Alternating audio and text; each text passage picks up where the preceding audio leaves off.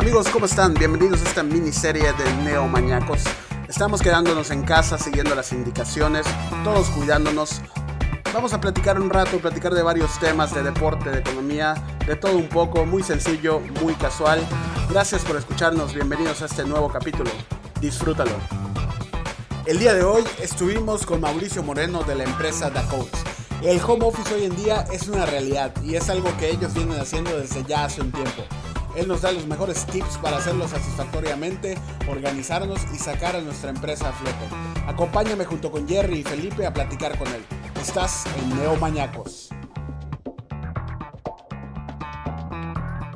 Hola Neomañacos, ¿cómo están? Bienvenidos a otro mini episodio de esta serie. Jerry, José Tweets, nuevamente aquí grabando y platicando. ¿Cómo están? Hola Felipe, hola José Tweets. Aquí listos para darle a este nuevo episodio. Hola Jerry, hola Felipe, eh, igual encantado de estar aquí una vez más. El día de hoy eh, tenemos un gran invitado, eh, hace rato que, que, lo íbamos a tener por aquí, pero creo que ahorita en esos tiempos quedó, quedó mejor, va a quedar mejor o más bien su participación. Estamos con Mauricio Moreno de la empresa The Codes, una empresa que desde hace rato viene fomentando y, y haciendo las cosas que, que muchos se negaban a hacer y que ahora se ven obligados a hacer esto del home office, la automatización de, los trabajos y de la gente. Mau, platícanos un poco de ti, bienvenido. Hola, ¿qué onda, José Luis? ¿Cómo estás? Mi nombre completo es Mauricio Moreno Juresekin, soy ingeniero industrial de profesión, con una maestría en, administración de empresas. Y ya llevamos, yo con dos cuates, al final de la carrera iniciamos una empresa que se llama Da Codes. Somos especialistas en todos los, cualquier tipo de proyecto que tenga que ver con tecnología e innovación enfocado en software, desarrollo de software, desarrollo de aplicaciones móviles. Yo creo que a nivel local, a nivel Mérida, estamos ya bien parados como empresa especializada en desarrollo de aplicaciones móviles eh, a la medida. A nivel nacional, pues sí, nos piden ciertas plataformas web, plataformas, este, otros tipos de software, ya no tanto aplicaciones móviles, pero sí nos ubica a la gente como desarrolladores de apps móviles y pues en eso estamos. O sea, eh, este, nuestra pasión es todo el tema de la transformación digital, todo el tema de este, innovación, tecnología, nuevas tecnologías, el mejorar la forma de vida y la calidad de vida de las personas con tecnología, ¿no? Comentabas ahorita, Mau, y bueno, entraba la conversación con José Tweets, de que hay ciertos eh, patrones que ustedes ya venían haciendo como empresa eh, y que ahorita pues ya todo el mundo las está haciendo. ¿Qué, qué, patrones o qué conductas ya estaban teniendo ustedes en su empresa que ahorita pues ya todo el mundo, o sea, ustedes fueron como pioneros, se puede decir? Pues sí, digo, pioneros, pioneros así como tal, ¿no? Pero a nivel local sí puede ser que muchas prácticas ya comunes en, en zonas como este, pues digo, voy a mencionar las top, ¿no? De Silicon Valley eh, y estos hubs, tech hubs que existen en, el mundo, Israel, este, New York, en fin. Em, pues estos hubs ya tienen ciertas prácticas como el tema de home office o el tema de utilizar todo con dashboards en, plataformas digitales, aplicaciones móviles para todos los procesos, para todas las actividades. O sea, tratar de digitalizar y automatizar todos los procesos. Eso, em, pues nosotros desde que empezamos al ser una empresa de software, pues obviamente eh, teníamos que funcionar así, ¿no? Este, estamos platicando de la, del tema del home office, ¿no? Nosotros, digo, por suerte, hace como un, el de, eh, empezando el año pasado, yo creo, empezamos a probar los miércoles de home office. Nosotros en la empresa ya somos unas 40, 50 personas aproximadamente y, y pues veíamos que ya no era necesario, igual por el giro de lo que hacemos, ¿no? Nosotros hacemos desarrollo de software a la medida, programación prácticamente. Pues el, eh, nuestra planilla es prácticamente 30 personas de programación, 10 personas de diseño y administrativos. Entonces, pues al final la programación se hace todos en su, en su computadora con internet y están escribiendo código, están chateando con otras personas, están este, descargando cosas de internet y haciendo las plataformas digitales. Pues nos dimos cuenta que nosotros literalmente podríamos estar trabajando cada quien en sus casas. La oficina era un capricho y era un, pues, era para tener un lugar para convivir, para este, tal vez pues platicar más rápidamente algunas, en algunas reuniones, poder organizarnos mejor, pero al final, eh, pues nosotros siempre pudimos haber funcionado en, en home office al 100%, ¿no? Entonces empezamos a hacer esta prueba de miércoles de home office este, para darle, para, para pues ir probando, ir probando, ¿no? Ir probando y darle igual espacio a las personas para que hagan sus trámites personales. Ese es otro, otro punto importante, ¿no? O sea, antes pues había muchas ciertas incidencias en la empresa porque ciertos trámites que si con el SAT o con el IMSS o con el, algo del hospital o, cualquier trámite que sale del gobierno que pues las personas tenemos que hacer, pues, eh, pues nos pedían el permiso extraordinario la gente. Entonces, pues dijimos, oye, a ver, vamos a poner el miércoles de home office, trabajas desde tu casa, puedes estar con tu familia y aprovecha para hacer todos estos trámites que, que, pues, que puedan salir, ¿no? Entonces, em, cuando llegó todo esto, este, lo de la pues, pues, pandemia, ¿no? Sí. Y a fuerza teníamos que trabajar en nuestras casas todos, pues sí, ya estábamos de alguna manera preparados porque ya este, pues todos los miércoles lo, veníamos haciendo, ¿no? Entonces, todo el área de, administración de proyectos, de recursos humanos, ya estaba acostumbrado a tener ciertas eh, prácticas necesarias para poder funcionar de, en home office, ¿no? Wow, ustedes, este, como dices, ya, ya estaban, ya lo estaban haciendo, ¿no? Al menos un día a la semana.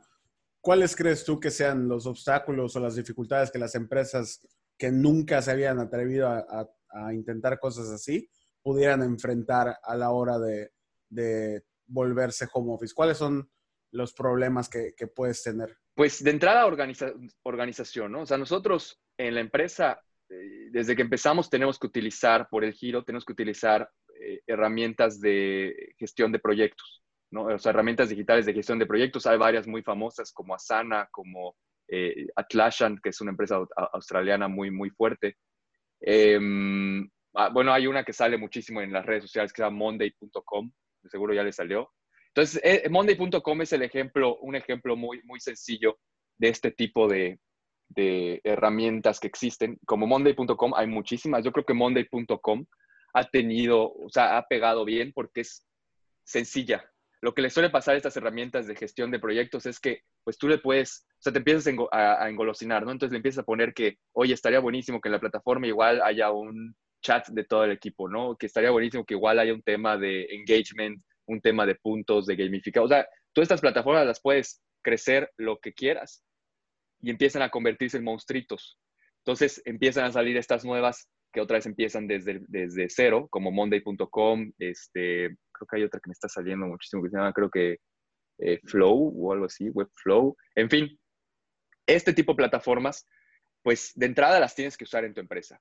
Y hay muchas empresas, sobre todo las empresas que ya llevan, eh, pues, pues mucho, o sea, empresas que tienen más de 10 años, que no necesariamente funcionan así. O sea, funcionan con hojas en papel que tienen que estar firmando todo el mundo para probar algo, este, funcionan con juntas Correos electrónicos correos electrónicos, grupos en WhatsApp. Digo, eso, eso pues ya está de alguna manera digitalizado, ¿no? O sea, al final, pues el correo electrónico y el WhatsApp sí son medios digitales, pero no es lo óptimo, o sea, no es necesariamente lo más funcional, ¿no?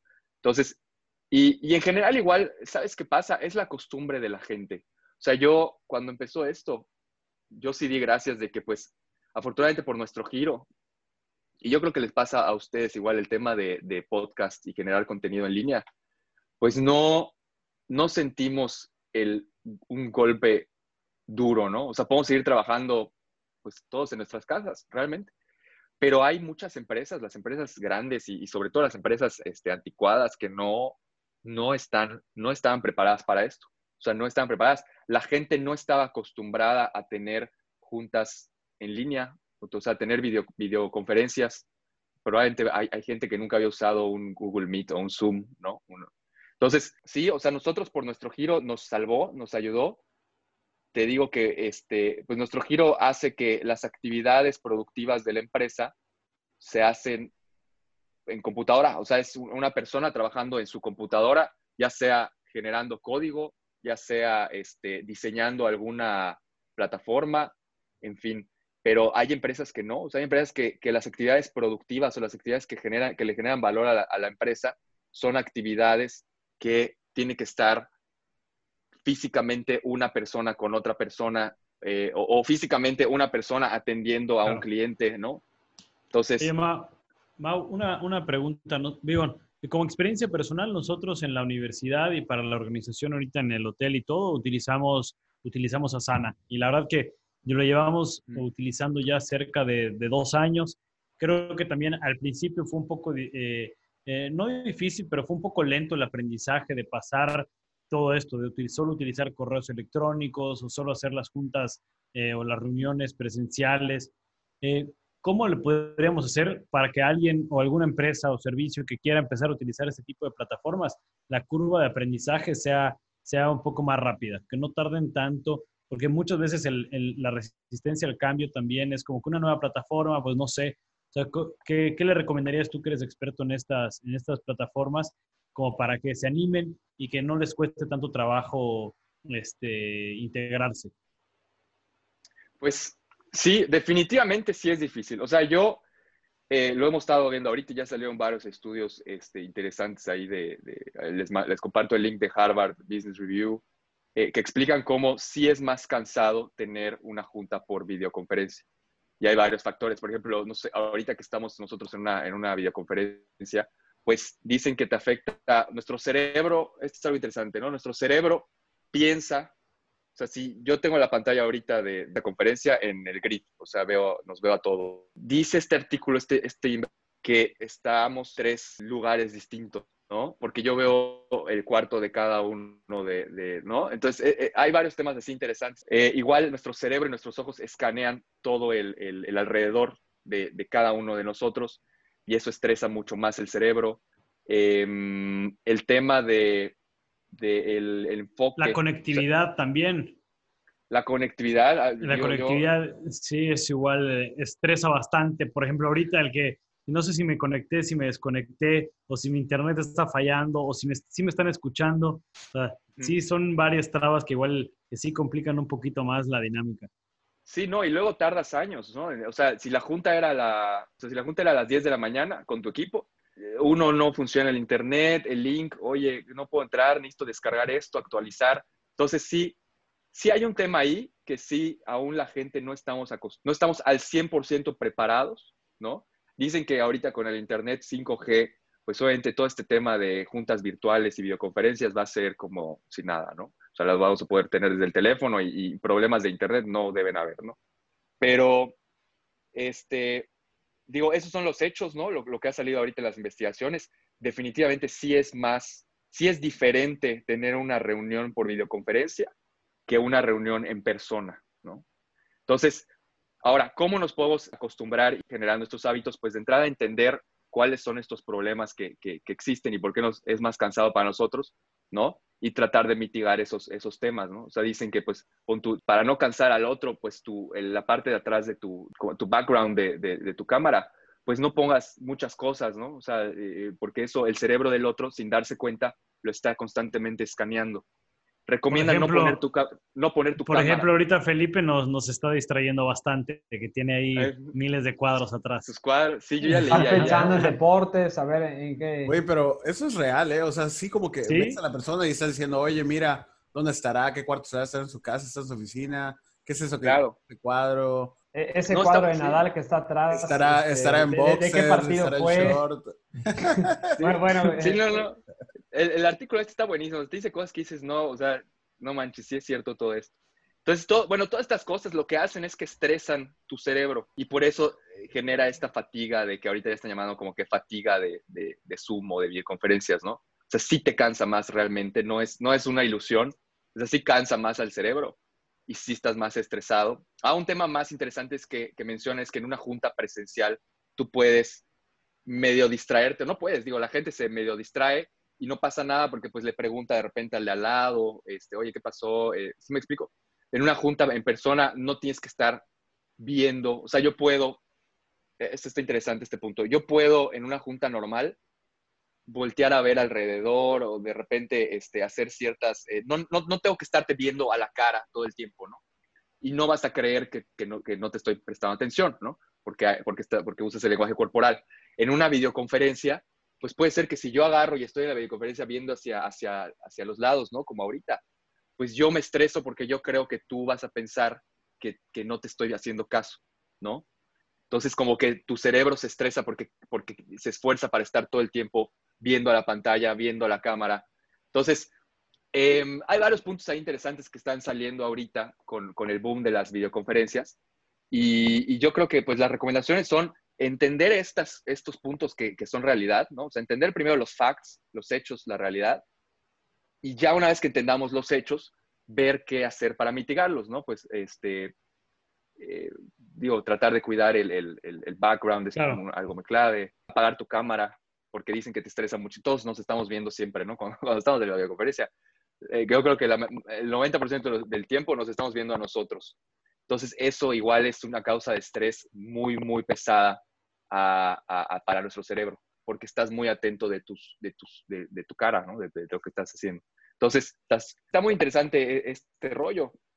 Y, y ahí es donde sale que pues la gente que estaba acostumbrada a las cámaras y que, los creadores de contenido digital que pues viven generando en eh, eh, podcast, webinars, em, van a tener una mega ventaja. O sea, para ellos no cambió nada.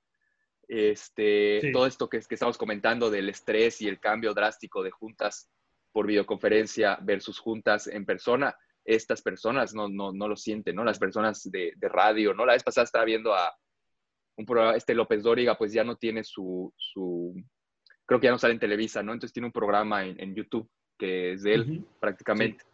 Eh, no recuerdo cómo se llama.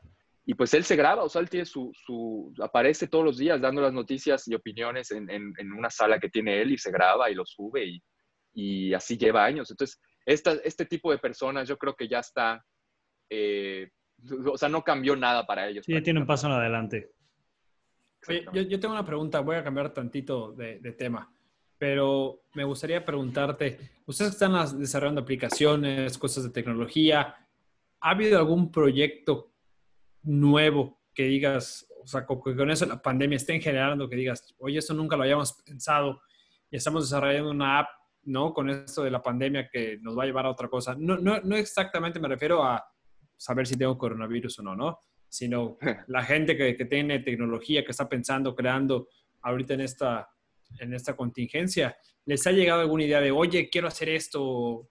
¿Hacia dónde va? ¿Qué, están recibiendo ustedes de, información?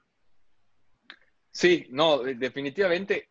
De entrada, este, hay varios memes ahí bien chistosos que dicen que, em, eh, bueno, hay, uno que me, viene ahorita a la mente, que es, ¿qué, ¿qué aceleró más la transformación digital en tu empresa? Y te aparece tres opciones, ¿no?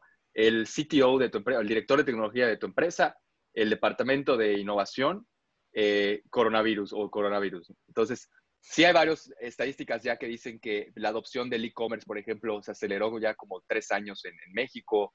Este, eh, sí, o sea, toda la transformación digital en general, ahorita tuvo este, una mega aceleración gracias a la pandemia. ¿Qué aplicaciones específicas han salido? Pues de entrada, hoy, hoy lo que está pasando es la reapertura económica, ¿no? El, tema de, cómo van a reabrir las empresas y qué protocolos y reglas tienen que seguir para poder operar. Varias de esas reglas y varios de esos protocolos involucran temas digitales, o sea, van a tener que funcionar y sustituir el papel que se intercambia. De entrada, todo lo que era en papeles que, las empresas tenían que intercambiarse, ya sea entre ellos o, con el cliente, van a tener que, eliminarse, ¿no? Y van a tener que ser por aplicaciones móviles. Vi, vi ahorita que ya restaurantes ya no van a tener menú, que van a tener el código QR para que tú escanees y ya nada más tengas tú el menú en, en, tu teléfono y ya puedes ir pidiendo, ir pidiendo. Digo, esto no es, no es una, una, aplicación como tal, pero pues es, es una nueva forma de, de que los restaurantes van a poder estar comunicando sus, sus menús, ¿no? Entonces, es también, eh, quizá no es el desarrollo como tal, pero estás innovando en, un, en pedacito de tu, negocio. Sí, el menú ese es un buen ejemplo. Ya salió, creo que los restaurantes, los protocolos de los restaurantes fueron los primeros en, salir. Y, Y el menú es un punto clave. O sea, tú vas a tener que hacer todo desde tu app como cliente. Del restaurante, ver el menú, seleccionar lo que quieres, le llega al, al, a la cocina, lo pagas desde allá para no tocar, o sea, no puede haber ni siquiera intercambios de que si la terminal o no, no, no, o sea, pagas desde la comes y te vas, ¿no? Entonces, este, ese es un ejemplo muy, muy específico, muy, muy eh, fácil de entender de lo que va, va a tener que empezar a pasar con todos Oye, nada, nada, más, eh, perdón que interrumpa, ahorita que dijeron eso, o sea, estoy pensando también que la cantidad de trabajos que tienen van a tener que evolucionar porque pues ya va a sentar menos meseros. Lo de literal, o sea, los meseros van a ser para auxiliarte o asesorarte en algo. Ya no va a ser para tomar tu pedido y eso, o sea, si ya te lo va a hacer desde la app y todos van a estar en su app sentados y vas a poder parar desde allá. Igual. O sea, ahí yo leí el libro de Sálvese quien pueda, de Andrés Oppenheimer, que igual habla de hacia, dónde van, ¿no? Las empresas y diferentes giros. Y, y, vi que tuiteó hace como un mes donde decía, lo que yo había puesto en el libro se está adelantando, si yo lo había este, pronosticado para 5 o 10 años, con eso se va a adelantar un 40%, ¿no? O sea, va a ser mucho menos el tiempo, como comentaste, gracias al coronavirus. No me había puesto a pensar que si ya todos hacen una app, pero en un restaurante. Y también creo que eh, ahí va a empezar la creatividad del, ser humano de, oye, si hay menos meseros, bueno, ¿cómo se puede, esos meseros, cómo pueden generar este, riqueza? O sea, me refiero, ¿cómo se pueden emplear en qué? ¿No? También ahí empieza a ver otros mercados, nuevas formas de trabajar digo, creo que sería interesante en esa parte. Hay un concepto ahorita interesante que, que de hecho nosotros en, la empresa estamos tratando de, sacar mucho a la luz acá, a nivel local, eh, a través de blogs, posts, redes, etcétera, que es el tema de eh, las cocinas fantasma. Este tema de este concepto de las cocinas fantasma, digo, ya existe una que otra en Mérida, este, pero no al, nivel, no tanto como ya en Estados Unidos o lugares, creo, creo que en India y en China ya existían bastantes este modelo de negocio de cocinas fantasma. Es tan fuerte que, bueno, a mí, a mí lo que me llamó la atención de este concepto y lo que me hizo como que voltear a verlo es que el año pasado salen las notas de que el fundador de Uber, sea, la persona que hizo Uber, que se llama eh, Travis Kalanick, tuvo varios problemas, hubo ahí varios escándalos, está, está buena la historia, ¿no? Se sale ya de, primero lo sacan de, de como director de la empresa, de Uber, y poco a poco va este, vendiendo, eh, lo sacan luego ya del board, o sea, del consejo de, Uber, donde estaba, y el año pasado se desprende al 100% de Uber vendiendo todas sus acciones, ¿no? En cuanto, digo, mucho, mucho dinero yo creo, pero el año pasado se desprende al 100% de Uber, de Uber Eats y de, todo lo, que había hecho, invierte y, salen varias notas que te, que te dicen, que te explican cómo su enfoque ahora o su nueva startup es eh, una que se llama Cloud Kitchens, ahí la pueden investigarlo, Cloud Kitchens, que es una empresa de, este, que recibió una inversión de em, Emiratos, de la corona de Arabia Saudita, que, que invierte en innovación, este, de 400 millones de dólares, ¿no? 400 millones de dólares para su empresa, su startup de Cloud Kitchens. Cloud Kitchens es una empresa de cocinas fantasma. No es, está interesante el modelo de negocio que, ellos ponen, ¿no? él te vende, él te renta, o sea, él va a crear estas cocinas fantasmas en, todo el mundo y te va a rentar lo que él, lo llama smart kitchens. Hay varios términos para llamar estas cocinas fantasma, eh, desde cloud kitchen, este, cocinas fantasma, cocinas oscuras, dark kitchens, ¿no? Este eh, Travis las llama eh, smart kitchens, cocinas inteligentes, ¿no? Porque él te las entrega o te las renta ya preparadas smart, o sea, ya con, con internet, tal vez con la tablet, con todo preparado para que funciones en las plataformas digitales que, quieras, a las que quieras sumarte, ¿no? Entonces, estas cocinas fantasma, ¿qué es? Es justo, tú ya no necesitas, tú como restaurante ya no necesitas gastar en mesas, en decoración de, para el, espacio, en metros cuadrados para poner las mesas, en meseros, en luz, en aire acondicionado. No, o sea, tú pon en un lugar donde te salga barato el metro cuadrado, ponte una bodega con una cocina, eso sí, perfecta, o sea, una cocina top, o sea, el equipo de cocina bueno que puedas encontrar, este, y todo preparado para que eh, produzcas, produzcas rápidamente, tengas servicio de delivery y estés operando solamente en estas plataformas digitales. O sea, al final tu restaurante puede existir ya en el universo o en, el mundo solamente al tener tu logotipo, tu menú, las fotos de tus platillos muy, muy bien en las plataformas digitales, digo, y tu página web tal vez, ¿no? Pero realmente el concepto de, que tu restaurante es un espacio físico con mesas y meseros, y ya no es así. O sea, ya no necesitas tener un espacio físico o varios, ¿no? A veces, pues, pues, si vas creciendo, pues ya necesitas más, más locales y más locales y te vas volviendo loco, ¿no? Realmente ya no, o sea, tú puedes tener tu cocina perfectamente instalada en una tipo bodega, tener este, perfectamente eso sí, tu estrategia digital tiene que ser eh, de lujo. O sea, las fotos de, las fotos de tus platillos, tu logotipo, toda tu identidad de la marca, tu, tu, tu esencia, o sea, tu, tu el, el, tal vez la historia detrás de, de tu cocina, ¿no? Eh, me acuerdo mucho de un restaurante aquí local, Cartas a Frida se llama, ¿no?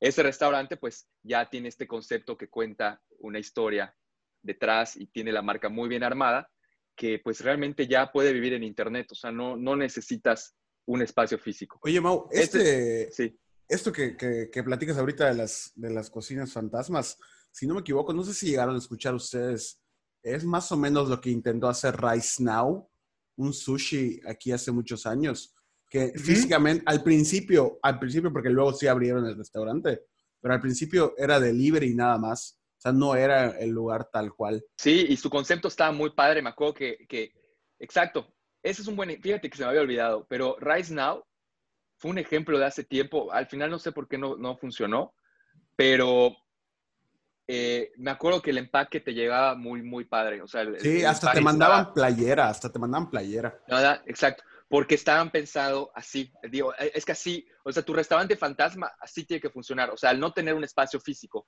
y la, o sea, la experiencia de, y poder brindarle al cliente esta experiencia del mesero y pues toda la, la, experiencia que le, que le, puedes brindar en un espacio físico, pues tienes que suplirlo con este tipo de cosas que, que, que le mandes en el pedido a cuando llegue a su casa, ¿no? Eh, Rise Now es un buen ejemplo, se me había olvidado. Pero sí, igual otro, otro que me gusta pedir a domicilio porque te llega muy bien es... Por ejemplo, PF Chang's te llega, muy bien en una bolsita de cartón y el empaque muy bien, ¿no? Ahí es donde las cosas que tendrían que cambiar si eres una cocina fantasma. O sea, ya no puedes enviar un pedido en un empaque ahí piojo, ¿no? este, porque... Sí. por ejemplo, otra, otro restaurante que lo maneja que, igual es algo parecido es Sensei. Sensei eh, tiene sus restaurantes, pero aparte tiene su restaurante que es únicamente de delivery. O sea, y no tiene servicio a público, es nada más el call, el call center que te conteste y desde ahí preparan y ya te, y ya te envían, ¿no? Entonces, sí, son, son restaurantes adelantados a, la época. Oye, Mauri, y ya para ir este, cerrando el capítulo, tengo entendido que ustedes ahorita están trabajando en, en desarrollar una aplicación, ¿no? Con todo esto del, del delivery que ahorita está en, en, su punto en la industria de restaurantes. Sí, nosotros ya tenemos una aplicación que está en, de hecho, está en fase beta. O sea, ya está en las tiendas, en la App Store, en la, Google Play Store. Em, es una aplicación que llevamos más de un año trabajando en ella porque, eh, aunque pareciera, para nosotros ya nos acostumbramos a, solamente bajar la app, picarle tres veces al teléfono y que te llegue la, eh, el platillo que quieres. La logística detrás y la parte eh, ahora sí que tecnológica detrás de todas estas plataformas es es bastante complicada, ¿no? Porque de entrada, pues tienes una aplicación móvil para el usuario, para que nosotros podamos pedir. Tenemos la aplicación móvil del repartidor. O sea, el repartidor tiene que tener su aplicación móvil donde le caen los pedidos, ¿no? Como Uber, donde le caen los pedidos y los acepta o los rechaza, y donde tú puedes ver eh, en el, el, gracias a esa aplicación, nosotros podemos usar el GPS del teléfono para que el cliente pueda ver en su app dónde va la moto, ¿no? Entonces, y además está obviamente el panel administrativo del restaurante, donde él ahí pues administra todos los pedidos que llegan, administra su menú, administra este, los repartidores, en fin. Eh, son plataformas complicadas, son plataformas este, interesantes. Nosotros tenemos ahorita una que se llama Delivery, que está en, fase beta, ya está en las tiendas, pero seguimos en, pruebas. O sea, solamente tenemos ciertos restaurantes eh, seleccionados por nosotros que, que están en la, en la, plataforma. Este, tú ya puedes pedir, de hecho, o sea, la puedes descargar. Delivery está en beta. O sea, ¿qué significa que está en beta? Que pues probablemente eh, tenga errores en ciertos eh, dispositivos móviles, probablemente algunas fotos no se vean bien, etcétera. O sea, estamos en fase de pruebas, pero ya esperamos en junio poder lanzarla al público para que eh, todos, todos puedan pedir en esta plataforma. Lo importante de esta plataforma es que nosotros la estamos dando sin costo. O sea, por, por ahora no hay comisión. Es una plataforma que no, no cobramos la comisión que te cobra Rappi o Uber Eats. Es una plataforma que está... Eh, la queremos eh, transmitir a, la gente como un, un canal de comunicación más para que el restaurante y el cliente puedan este, concretar pedidos, ¿no? Este, em, sin costo. Entonces, eh, en, junio ya debemos, o sea, ya debemos de subir en redes sociales todo el tema de, cómo va a funcionar y descarga la aplicación. Ahorita estamos en fase beta, entonces es solo como Friends and Family y, vamos corriendo la voz para, probar.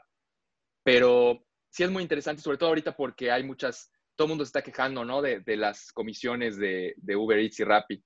No solo acá, en varios, en Argentina hay varias quejas igual, en Colombia, porque pues obviamente los restaurantes al, estar ahorita en, el, en tener que cerrar, pues se dan cuenta que no salen. A los restaurantes les funcionaban estas plataformas porque vendían, yo creo, un 80% en el lugar y un 20% en delivery. Entonces, pues no necesariamente buscaban la ganancia, gran, la gran ganancia en estas plataformas, sino que este, simplemente era para estar allá, ¿no? Y poder tener pedidos a domicilio. Eh, ahorita obviamente se dan cuenta que no pueden subsistir teniendo todas sus ventas en estas plataformas como Rappi y Uber Eats por la comisión tan, tan gruesa que cobran. Entonces, este, pues nosotros vamos a, lanzar esta plataforma que no vamos a cobrar comisión por pedido ni nada por el estilo. Este, probablemente en unos meses vamos a sacar un modelo de membresías. Simplemente tú al ser restaurante, pues me pagas una membresía como pagas para utilizar cualquier software y pues es tu, es tu plataforma, ¿no? O sea, no, no nos va, no vamos a colgar de, de Hasta en eso hay que, hay que estar innovando, ¿no? O sea, ver, de, digo, oye, ¿qué, ¿qué, plataformas hay, qué apps hay y cómo puede darle la vuelta y, también estar ahí compitiendo y saliendo. Yo, yo sí estoy seguro que, que hay mucha gente ahorita que está pensando qué, qué crear, qué innovar y, y, se va a ir el tema tecnológico. Si ya estaba muy fuerte, creo que con esto todavía va a, levantar muchísimo más. Eh, Mau, estamos llegando al final del capítulo, pero antes de, cerrar, tenemos eh, las preguntas de José Tweets. Te va a hacer José Tweets unas preguntas eh, que te pueden poner a temblar. Entonces, este, lo único que te pedimos es que seas sincero con lo que, vas a responder. José Tweets, todo tuyo. Ah, no, solo, asustan a los invitados. A ver, Mau. Es para, para que haya emoción, para que haya emoción. Ya este, una, vamos a empezar directo. Siento que esta pregunta ya sé tu respuesta, pero vamos a ver. Si tuvieras que cambiar vidas con alguien por un día, ¿con quién te gustaría cambiar de vida?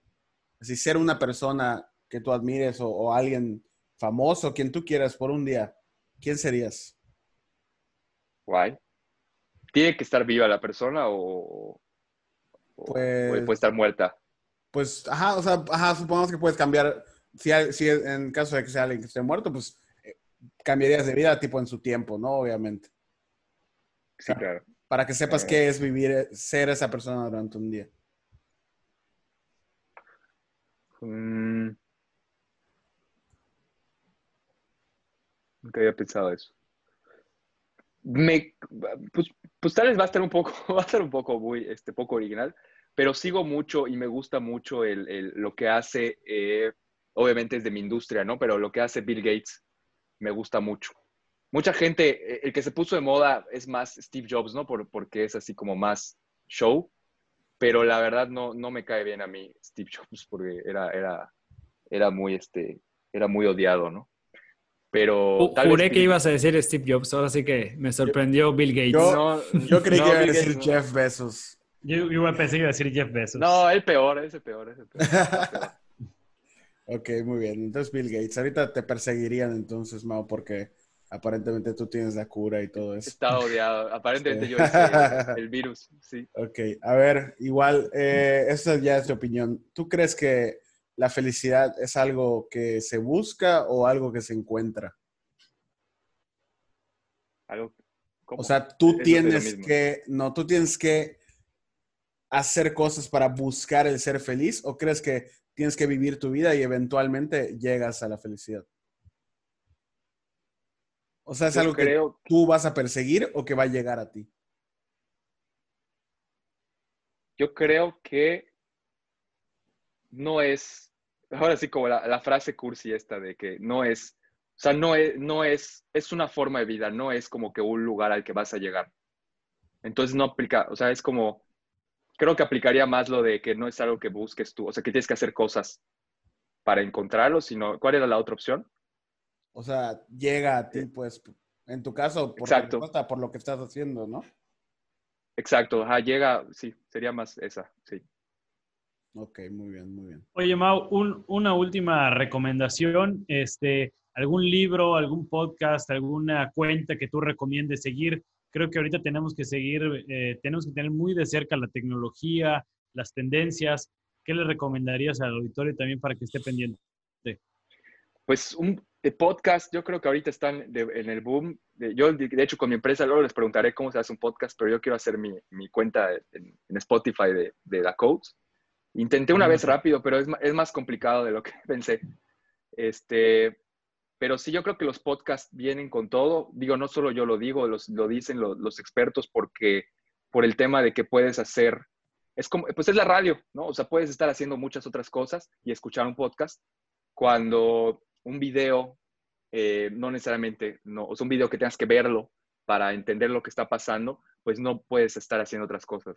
Entonces, el podcast yo creo que viene duro. No sé si se enteraron de ayer o antier anunció Joe Rogan que, ubican a Joe Rogan. Joe Rogan es un, bueno, es el número uno de los youtubers top y anunció exclusividad que firmó con Spotify. Su podcast lo va a mover de YouTube y de las otras plataformas y solo va a estar en, Spotify. A nosotros igual nos, marcaron, pero rechazamos por el momento. Nosotros nos dijimos que no, no, por el momento no queríamos tanta fama. Teníamos este, chamba aquí en, Yucatán. Claro, no, no, no, ¿para qué, ¿para qué perder tiempo?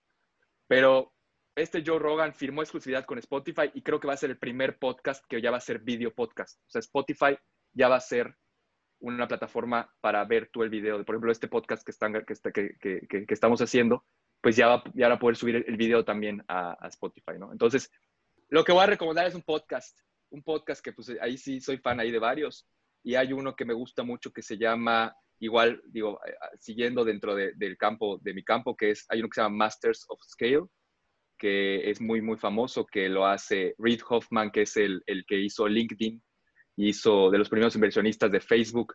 En el ambiente de Silicon Valley es una persona muy, muy, muy reconocida y este tipo, él es el que entrevista. Por, su peso, pues obviamente en su podcast va Mark Zuckerberg, va el que, el los fundadores de Airbnb, el que quiera va a su podcast, ¿no? Entonces, yo creo que es de los top podcasts que hay ahorita en, en, en cuanto a, a, la gente que, que, va y, y, los temas que se tocan, ¿no? Entonces, está muy interesante. Se llama Masters of Scale, maestros de, eh, eh, eh, de escala, ¿no? O sea, para escalar. Y eh, digo, ¿de qué trata? Pues trata de startups. O sea, cómo te dan tips y, hablan con todas estas personas, entrepreneurs, y te dan tips muy acertados de cómo escalar tu startup, cómo crecer tu, tu, tu empresa, ¿no? Ya le di seguir. Mau, ¿dónde te pueden contactar? ¿Dónde pueden contactar a Codes? ¿Redes sociales? Eh, en, pues es Da Codes, estamos así como Codes, se escribe Da Codes con C, y así estamos en Facebook, Dacodes, Dacodes. Estamos en la página web que es www.dacodes.com. Y estamos en, en, Instagram también como Dacodes. Em, el Twitter está medio, está ahí medio muerto, la verdad, no, no, no lo sigan. No lo sigan, pero e estamos, Instagram. Instagram, estamos en Facebook y estamos en la página web. Perfecto. Mau, muchísimas gracias por acompañarnos. Muy buena comentarios, experiencias. Eh, la recomendación del podcast la vamos a poner ahí en los, comentarios para que el que quiera eh, unir y escucharlo lo pueda escuchar. Y a ver si nos te vemos en unos meses para ver qué cambió y qué, qué aplicaciones, qué cuestiones creativas e innovadoras salieron de esta, de esta contingencia. Yo creo que sería padre en, por ahí de octubre, noviembre decir, oye, cuando platicamos en mayo, esto no había, ¿no? Esta aplicación no existía para ver qué, qué está pasando, ¿no? Te agradecemos por, por acompañarnos y Neomaníacos, vamos a estar, como saben, todos los martes. Sigan en redes sociales, Facebook, Instagram. Jerry, José Tweets, Mau, muchísimas gracias. No, a ustedes, gracias. Gracias a ustedes. Se fue volando el tiempo. Hasta luego, hasta luego, cuídense. Suele, suele pasar esto con el tiempo. Saludos, nos vemos a todos. Órale.